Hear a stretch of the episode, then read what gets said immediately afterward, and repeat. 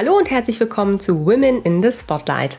Zusätzlich zu unseren regelmäßigen EY Spotlight-Episoden stellen wir euch in dieser Special Edition inspirierende Kolleginnen bei EY vor. Die Gleichstellung von Frauen und die Sichtbarkeit ist in den unterschiedlichsten Branchen und Unternehmen immer noch ein sehr großes Thema. Auch EY liegt es am Herzen, bestimmte Bias aufzubrechen und darüber zu sprechen, um Veränderung zu bewirken. Vielfalt lebt von den Unterschieden in Perspektiven, Erfahrungen und Charakteristiken. Rollenbilder und Stereotypen sind für echte und gelebte Vielfalt dabei die größte Bremse. Mit Women in the Spotlight möchten wir EY-Kolleginnen mit ihren einzigartigen Geschichten eine Plattform geben. Seid dabei, wenn unsere Kolleginnen ganz persönlich werden, ihre Herausforderungen im Berufsleben schildern, aber vor allem auch Erfolgsmomente mit uns teilen. Hallo und herzlich willkommen zu einer neuen Folge EY Spotlight. Heute spreche ich in unserer Reihe Women in the Spotlight mit Sandra. Sandra ist Equity-Partnerin bei EY Parthenon in der Transaktionsstrategie und Umsetzung und ist verantwortlich für das Thema Tech Due Diligence für Deutschland, die Schweiz und Österreich sowie in der Region Europe West.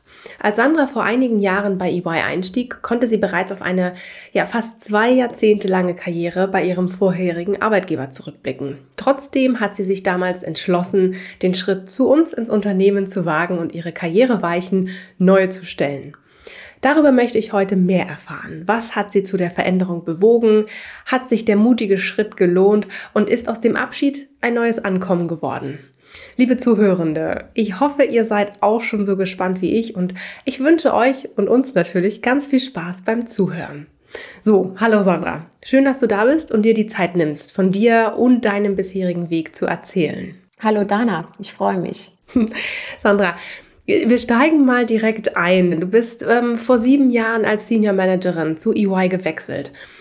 Was machst du jetzt aktuell? Welche Aufgaben hast du hier übernommen? Ich bin mit der Intention eingestellt worden, einen Tech Due Diligence Hub ins Leben zu rufen, sprich einen dedizierten Hub, der sich nur um diese Tech Due Diligence kümmert, sprich wir helfen unseren Mandanten bei Käufen und Verkäufen von Unternehmen.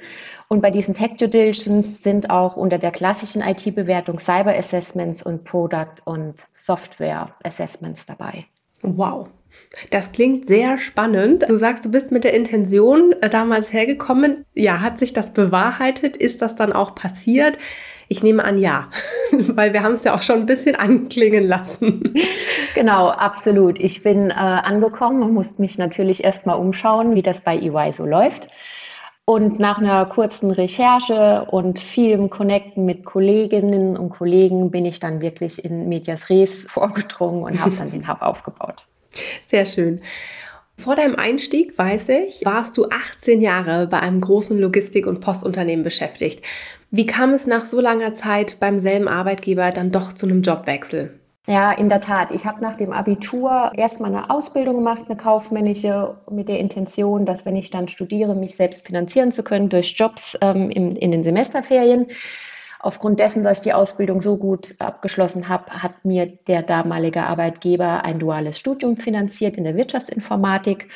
Und ja, nach 18 Jahren beim ersten Arbeitgeber in einer kompletten Comfortzone angekommen und ich bin ja quasi mit dem Unternehmen groß geworden, kam dann doch der Wechsel in Betracht, weil mich ein ehemaliger Kollege angesprochen hat. Spannend. Okay, und der konnte dich dann so gut überzeugen, dass du gewechselt bist. Ja, erstmal nicht, da ich EY und IT nicht verknüpfen konnte. EY kennt man als klassische Wirtschaftsprüfung Gesellschaft und IT war für mich da überhaupt kein Begriff, der, der da betrachtet wird. Und deshalb war ich natürlich erstmal verdutzt, als er sich gemeldet hat und habe das auch erstmal abgelehnt. Aber EY war hartnäckig, so hat mich auch dann der verantwortliche Partner kontaktiert. genau. HR hat sich gemeldet. Naja, und dann dachte ich, komm, nach 18 Jahren ist es vielleicht mal gut, neue Reizpunkte zu bekommen, die da nicht mehr so groß waren, weil ich halt alles so gut kannte. Und nachdem ich einige Gespräche hatte, war ich überzeugt, den Schritt zu gehen. Sehr schön. Wir freuen uns auf jeden Fall sehr, dass du hier bist ähm, und dass du ja es auch schon eine ganze Weile mit uns hier aushältst. Sehr schön und auch ja einiges bewegt hast in den letzten Jahren. Du hast jetzt schon so einiges gesagt und ich dachte, hm, da möchte ich gerne noch mal dran anknüpfen. Du hast dich zum Beispiel schon immer, wie es scheint, mit dem Bereich IT oder Tech auseinandergesetzt, du hast dich dort gesehen oder hattest du einen anderen Berufswunsch früher, ähm, als du in die Schule gingst? Also ich war schon immer technisch sehr avisiert und mhm. da bestand auch eine große Affinität. Allerdings war mein Herzenswunsch, äh, Medizin zu studieren. Und oh. da habe ich auch alles drauf ausgerichtet, also vom Latinum bis über Bio-LK. Eigentlich war es klar, ich gehe diesen Weg. Und mhm. dann kam doch alles ganz anders und dann habe ich die komplette Kehrtwendung gemacht und habe dann schließlich Wirtschaftsinformatik studiert.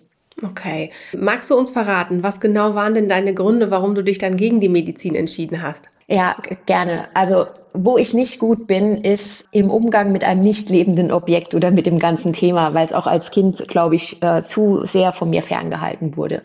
Und es hat sich dann rauskristallisiert, wie sehr es mich belastet, als ein Schulfreund, dessen Vater Chefarzt im Klinikum war, sonntags einen Termin für mich in der Pathologie ausgemacht hat, bei dem dort ansässigen Professor. Und ich mir dann ähm, dort, ja, die nicht lebenden Objekte live anschauen sollte. Und das hat mich so eingeschüchtert, dass ich dann kurz davor gekniffen habe und gesagt, ich kann das nicht. Ähm, und auch kurz vorm Abitur will ich mir das jetzt nicht antun. Und dann habe ich gemerkt, okay, vielleicht ist es das nicht für mich. Und ich wollte auch nicht es wagen, ein, zwei Semester zu studieren, um dann nachher doch äh, zu sagen, es ist es nicht und dann unnötig Zeit zu verlieren. Ja, das verstehe ich. Das ergibt durchaus Sinn. Aber wie hast du denn dann deine Affinität für die IT und Technik entdeckt? Damals war BWL ganz groß im Kommen und es war auch ziemlich überlaufen äh, in den ganzen äh, Studiengängen. Weshalb ich dann auch dachte, wenn ich äh, wirklich erfolgreich ins Berufsleben starte, wäre es halt besser, wenn ich mich ein bisschen äh, rausfilter und nicht nur die reine BWL studiere. Während der Ausbildung habe ich dann mal an der Fernuni Hagen ein äh, Studium der Informatik belegt, was mir aber wirklich zu trocken war. Und dann ist durch den Arbeitgeber das Thema Wirtschaftsinformatik an mich herangetragen worden, was die beiden Welten komplett miteinander verheiratet. Und das war eigentlich der oder mein Weg, den ich mir sehr gut vorstellen konnte, weil ich dann BWL, äh, Marketing und auch die, die Informatik sehr gut verknüpfen konnte. Sehr spannend. Wirklich toll, äh, wie du da äh, in deinen Weg gefunden hast oder zu deinem richtigen Weg gefunden hast. Und man merkt das ja auch daran, ähm, dass du deine Leidenschaft auch gerne weitergibst. Ich weiß, du machst dich in ja allerhand Initiativen bei uns dafür stark, ja, dass auch andere ihre Begeisterung im IT- und Tech-Bereich entdecken und äh, vor allem auch ausleben können und ähm, dass vor allem auch ja, die weiblichen Talente ähm, mehr in diesem Bereich finden. Magst du uns vielleicht dazu ein bisschen mehr erzählen, wie du dich da engagierst und einbringst? Ja, gern. Du hast es ja schon so ein bisschen anklingen lassen. Es sind definitiv momentan zu wenig XX-Chromosome im, im Tech-Bereich ähm, verankert. Ja, definitiv. Ich kann es gar nicht genau erklären, warum das so ist, aber ich glaube, manchen lassen sich einfach einschüchtern, wenn ein Bereich zu männerdominiert ist. Das muss man aber nicht. Man muss sich das einfach wagen und wichtig ist nicht, wie männerdominanten Bereich ist, sondern einfach, wie wohl man sich fühlt mit den Kollegen. Und ich glaube, das ist das A und O. Und natürlich ist die IT sehr, sehr schnelllebig und bei uns Frauen ist es von der Natur gegeben, wenn man sich mal für eine Familienplanung entscheidet, dass man auch mal äh, einen Break hat und dass man in den Art Stillstand kommt. Aber auch das sollte nicht abschrecken. Ich sehe eigentlich jede Firma in der Verantwortung, eine Plattform zu generieren, dass man weiterhin bestehen kann, auch wenn man mal eine Auszeit hat, ähm, egal wie lang die ist. Und dass die Firma sich dann bemüht, gemeinsam mit der Kollegin oder auch mit dem Kollegen ähm, einen Weg zu finden, wie kann ich wieder einsteigen und wie kann ich weiter meine Karriere planen. Und da triffst du den Nagel auf den Kopf. Ich sehe das genauso wie du. Du hast gerade das Thema Familie angesprochen. Ähm, wie sieht's denn bei dir aus? Hast du auch Familie, Kinder, Kind, um das du dich kümmern musst? Ja, also ich bin verheiratet und ich habe einen 15-jährigen Sohn. Und das war ganz essentiell für mich, als EY angeklopft hat. Uh, unser Sohn, Leonard heißt er, wurde ein Jahr zuvor eingeschult. Und für mich war es ganz, ganz wichtig, dass er gut in der Schule ankommt und auch für mich zu sehen, was braucht er denn an Support weil das war mir jetzt wichtiger, als meine eigene Karriere voranzutreiben. Als ich aber dann gesehen habe, wie gut das bei ihm funktioniert, war ich auch bereit, äh, den Arbeitgeber zu wechseln, was ja auch bedingt, dass man sich da am Anfang reinhängt. Das braucht natürlich auch sehr viel Zeit. Ja, und wir sind da perfekt gelandet, mein Sohn in der Schule und ich bei EY. Und ja, wir haben eine feste Absprache. Wann immer mein Sohn mich braucht, bin ich für ihn da. Und das war auch die Prämisse in meinem Vorstellungsgespräch, dass ich von Anfang an ganz klar aufgezeigt habe, was bin ich bereit zu geben. Also ich verschreibe mich wirklich mit Herzblut für die Firma. Aber wenn was mit meinem Kind ist, steht das Kind und auch generell immer an erster Stelle. Und das muss eine Firma eigentlich mittragen. Und alle Gespräche, die ich geführt habe, insbesondere mit den Partnern, haben das befürwortet und haben mir ein gutes Gefühl gegeben, dass sie dazu stehen. Und ich meine, am Ende ist es ein Geben und ein Nehmen. Aber wichtig ist, dass man es ausspricht und dass man ganz klar deklariert, was braucht es, um gemeinsam erfolgreich zu sein. Ja, sehr schön und auch ein echt toller Tipp von dir. Ähm, vielen Dank dafür schon mal an der Stelle. Zu weiteren Tipps kommen wir, glaube ich, noch ein bisschen später noch, denn die Fragen möchte ich auf jeden Fall auch äh, wieder loswerden, die ja so typisch sind für unsere Women in the Spotlight-Reihe. Aber vielen Dank dafür schon mal und ich ähm, finde es großartig, wie du das alles managst und wie mutig du das ähm, da auch für dich eingestanden bist und für, auch für deine Familie eingestanden bist. Was würdest du denn sagen? Denkst du, deine, deine Rolle als Mutter hilft dir auch gleichzeitig als Führungskraft? Führungskraft ein besseres Gespür für die Mitarbeitenden zu entwickeln, die vielleicht in ähnlichen Situationen sind? Das kann schon durchaus sein, aber ich glaube, was am meisten hilft, ist, dass man das nötige Feingefühl hat oder auch eine gut ausgeprägte Empathie, dass man wirklich merkt und sich auch wirklich für sein Team interessiert und für die Kolleginnen und Kollegen, was, was ist denn gerade los? Geht es dir gut? Geht es dir nicht gut? Wie kann ich dir helfen? Ob das jetzt mit dem Muttersein an sich zu tun hat, weiß ich nicht unbedingt. Aber natürlich als Mutter ist man ja mehr in der Kümmerfunktion mhm. und natürlich prägt sich das auch manchmal im Job aus. Ja, das glaube ich. Wie viel zeigst du denn von deinem privaten Ich in deinem Job auch oder in deinem Team gegenüber? Eigentlich bin ich komplett offen. Mein Team weiß so ziemlich alles über mich und das ist mir auch ganz wichtig. Natürlich habe ich eine hierarchische Verantwortung, aber wir sind ein Team und das sind Ränge erstmal zweitrangig. Ähm, die sollten keine Rolle spielen, weil nur als Team und ob das der interne, der Direktor oder die Partnerin ist, nur als Team können wir die Sachen gut stemmen und müssen da entsprechend zusammenhalten. Du hast mich gefragt, wie viel mein Team von mir weiß. Also ja, ich bin da komplett offen. Mein Sohn, wenn er denn zu Hause ist und ich gerade einen ähm, Teams-Call habe und online bin mit meinem Team, die sehen ihn auch manchmal, weil er kurz winkend dazukommt. Und ich finde das auch ganz immer ganz wichtig, dass er weiß, äh, wie die Leute aussehen, wo er immer die Namen hört oder so. Mhm. Und das ist ein sehr, sehr offener Umgang. Ich sage auch ganz offen, es tut mir leid, ich weiß, ich muss heute nicht präsentieren, ich muss euch nur zuhören und verzeiht es mir, aber ich mache jetzt mal schnell eben was zu essen. Weil ich das transportieren will, natürlich haben wir eine Verantwortung, aber wir haben auch ein Leben und jeder hat so seine Bedürfnisse und Essen gehört einfach mal dazu. Und deshalb will ich das vorleben. Es darf eine Auszeit da sein und äh, entsprechend kommunizieren. Jetzt bin ich mal hier beim Arzt oder ich muss mal das Kind abholen oder ich muss mich um meine Mutter kümmern, whatever. Deshalb zeige ich ganz offen, wenn ich mich mal wirklich privat um was kümmere und wenn ich dann noch die Arbeit mit dem Doing im privaten Bereich verbinden kann, ist es natürlich umso besser. Jetzt würde mich natürlich auch äh, interessieren, wie organisierst du dich oder strukturierst dich denn, ähm, um diesen ganzen unterschiedlichen Ansprüchen, privat, aber auch beruflich, ähm, ja gerecht zu werden? Gibt es da für dich eine gewisse Routine, die du etabliert hast oder eine bestimmte Struktur, nach der du jeden Tag auch lebst? Ja, ja, natürlich starten wir gemeinsam in den Tag erstmal mit einem Frühstück und Pausenbroten machen für unseren Sohn.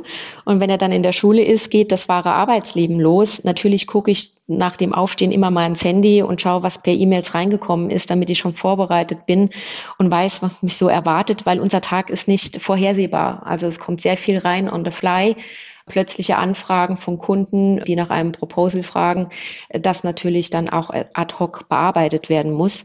Und das A und O ist eigentlich eine funktionierende Beziehung und auch Absprache intern wie extern. Was braucht es denn, um der ganzen äh, Sachlage Struktur zu geben? Und was man nicht vergessen darf, meine Eltern sind da auch immer eine gute Stütze. Sprich, wenn mein Mann oder ich mal beruflich zu zeitgleich weg müssen, was wir natürlich versuchen zu vermeiden, sind sie da immer unser Fels in der Brandung, springen von knapp 200 Kilometer Entfernung in ihr Auto und kommen zu uns gefahren.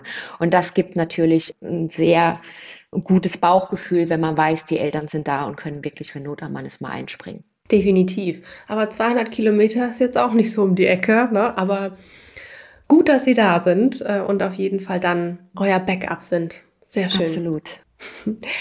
Wenn du jetzt Bilanz zu deinem bisherigen Karriereweg ziehen müsstest, was würdest du sagen? Hat sich der Wechsel vor sieben Jahren gelohnt? Äh, haben sich die Dinge so entwickelt, wie du es dir damals erhofft hast? Absolut. Es hat sich auf jeden Fall gelohnt und Natürlich hat das Mut gekostet, aber ich bin echt froh gewesen, so mutig gewesen zu sein, weil ich mich angekommen fühle und ich liebe wirklich, was ich mache. Und die Lernkurve, die ich bekommen habe durch den neuen Job bei EY, war exorbitant. Dass ich diese Entwicklung gemacht habe, das war nicht vorhersehbar. Also natürlich ist der Sprung von der Industrie in eine, in eine Wirtschaftsprüfungsgesellschaft nicht so ohne. Das wurde mir auch in den Vorstellungsgesprächen gesagt. Und für mich war klar, wenn ich hier als Senior Managerin ankomme, gebe ich natürlich mein Bestes. Aber mehr brauche ich auch nicht. Also es war jetzt nie meine Intention, Direktorin oder Partner zu werden. Das war fernab. Ich wollte einfach meinen Job gut machen und dabei meine Familie auch noch, noch gut gehandelt bekommen.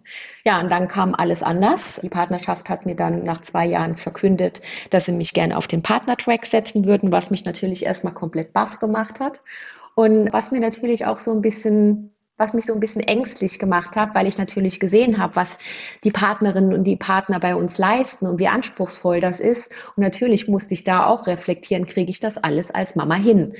Dann gab es wieder Gespräche, unter anderem mit dem Klaus Ort und dem Semi Valeo, die mir aber versichert haben, dass ich das schaffen werde und dass EY da auch ein guter Arbeitgeber ist und das mit mir trägt. Und wenn ich wollte, könnte ich sogar eine Partnerin in Teilzeit machen. Und letzten Endes habe ich mich dann auf die spannende Reise und auf den Partner-Track gegeben und bin dann rausgepurzelt als Equity-Partnerin ja, und bin wirklich angekommen und freue mich natürlich, dass ich diesen Karriereweg gemacht habe, der nicht geplant war. Das ist doch schön. Ist es denn jetzt Teilzeit geworden oder ist es Vollzeit geworden? Es ist Vollzeit geworden. Also ich habe angefangen in Teilzeit, aber die Kunden kommen ja nicht von 8 bis 14 Uhr, sondern die kommen äh, den ganzen Tag und auch mal noch spät abends.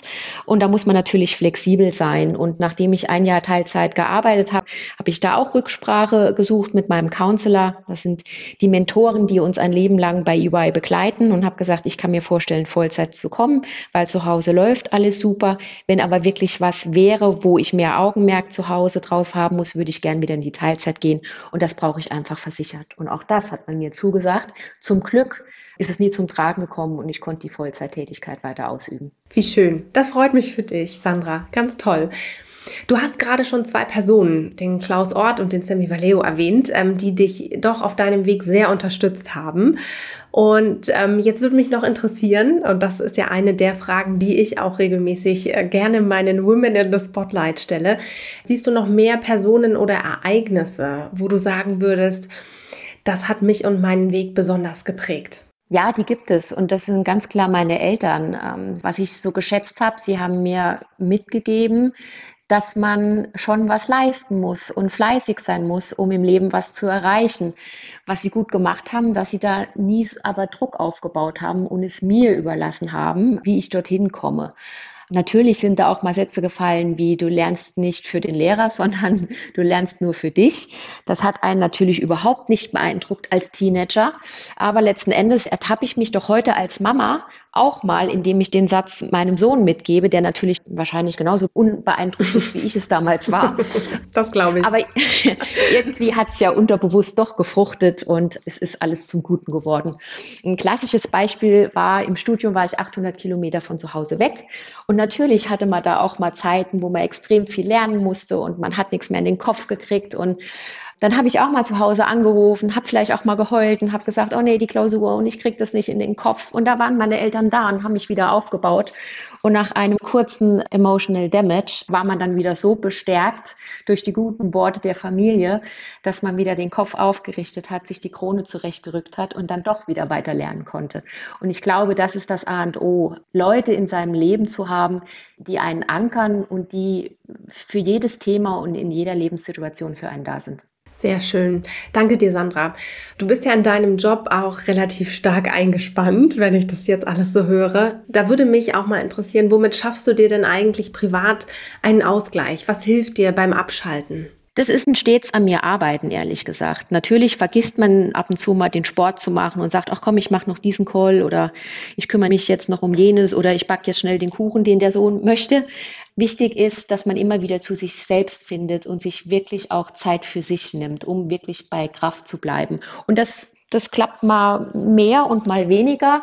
Aber solange man sich bewusst ist, it's up to yourself, dass man sich Zeitfenster schneiden muss, ist man, glaube ich, auf einem ganz guten Weg. Und das versuche ich äh, immer wieder. Und wir haben uns auch vor ein paar Jahren einen Herzenswunsch erfüllt und haben uns einen Hund zugelegt.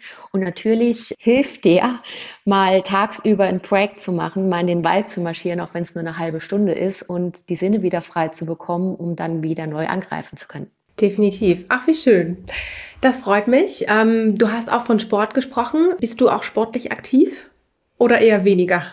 Ja, das war ich immer sehr. Wir haben unser Revival jetzt beim Tennis. Da sind wir letztes Jahr gestartet, mein Mann und ich. Oh, sehr gut.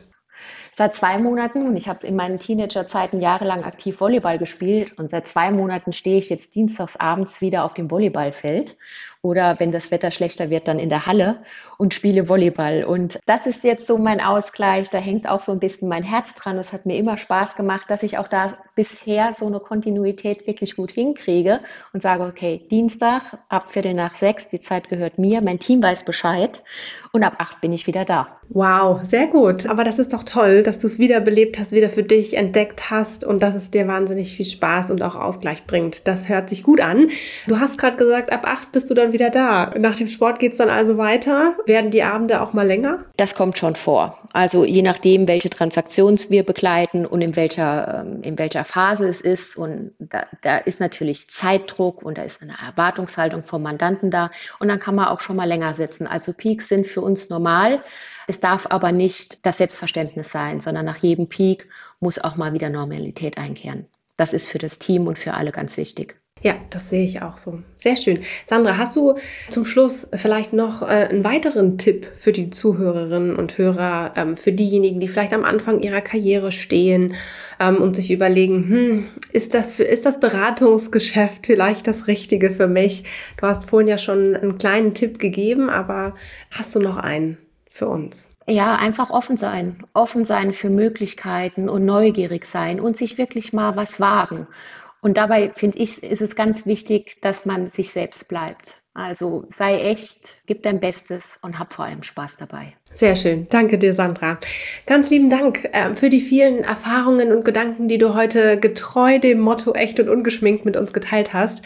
Es war wirklich großartig, mit dir zu sprechen. Du hast gezeigt, wie viel Freude und Erfüllung es bereiten kann, äh, den eigenen Komfortbereich auch mal zu verlassen und was völlig Neues auszuprobieren und vor allen Dingen, dass sich der Wechsel zu EY in vielen Situationen äh, wirklich lohnen kann. Ich wünsche dir weiterhin so viel Tatkraft und ja, Energie ähm, und alles, alles Gute ähm, für die Zukunft. Danke, Sandra, dass du heute da warst.